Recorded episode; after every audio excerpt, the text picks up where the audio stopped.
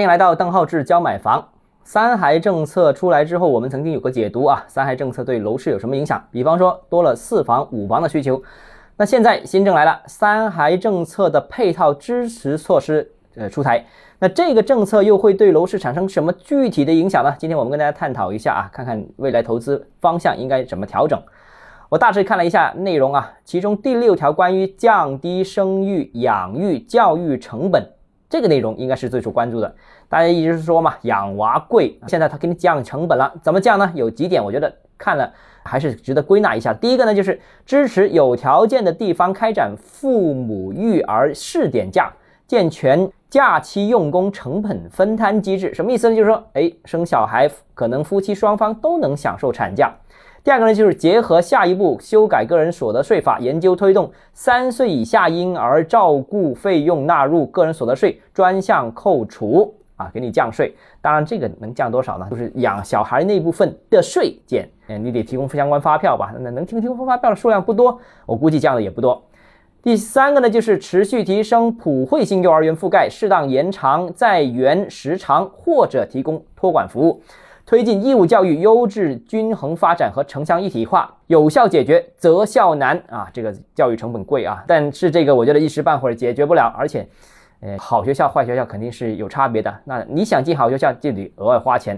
当然，很多人其实是不是没书读，关键是想读所谓的优质学校而已。那这个问题我觉得也很难解决啊。第四，规范机关企事业等用人单位招录呃招聘行为，促进妇女平等就业。哎。这个也是一个关键，很多人不敢生小孩，就是怕生完小孩之后丢了工作，怎么办呢？那现在给你解决啊，但是能不能落实呢？我相信政府部门、政府机关单位可以，但是私企有点难。好了，那三孩的相关政策已经出来了，那我简单谈谈看法。问题的重点可能不在三孩，而在一孩。为什么呢？当前三孩的这个政策只是解决了部分时间上面的问题，解决了部分啊带小孩的钱的问题啊，但是整个社会的观念。应该不会受这份方案有所改变，观念是很难改变的。这个并不是预测啊，而是所有更早、更发达的国家地区已经普遍面临的问题。就越有钱的地方越不愿意生小孩，不是你给一点补贴他就愿意生的。那大城市既有不敢生的问题，不敢生就没钱了、没时间了，也有不愿生的问题。不愿生是一个社会观念问题。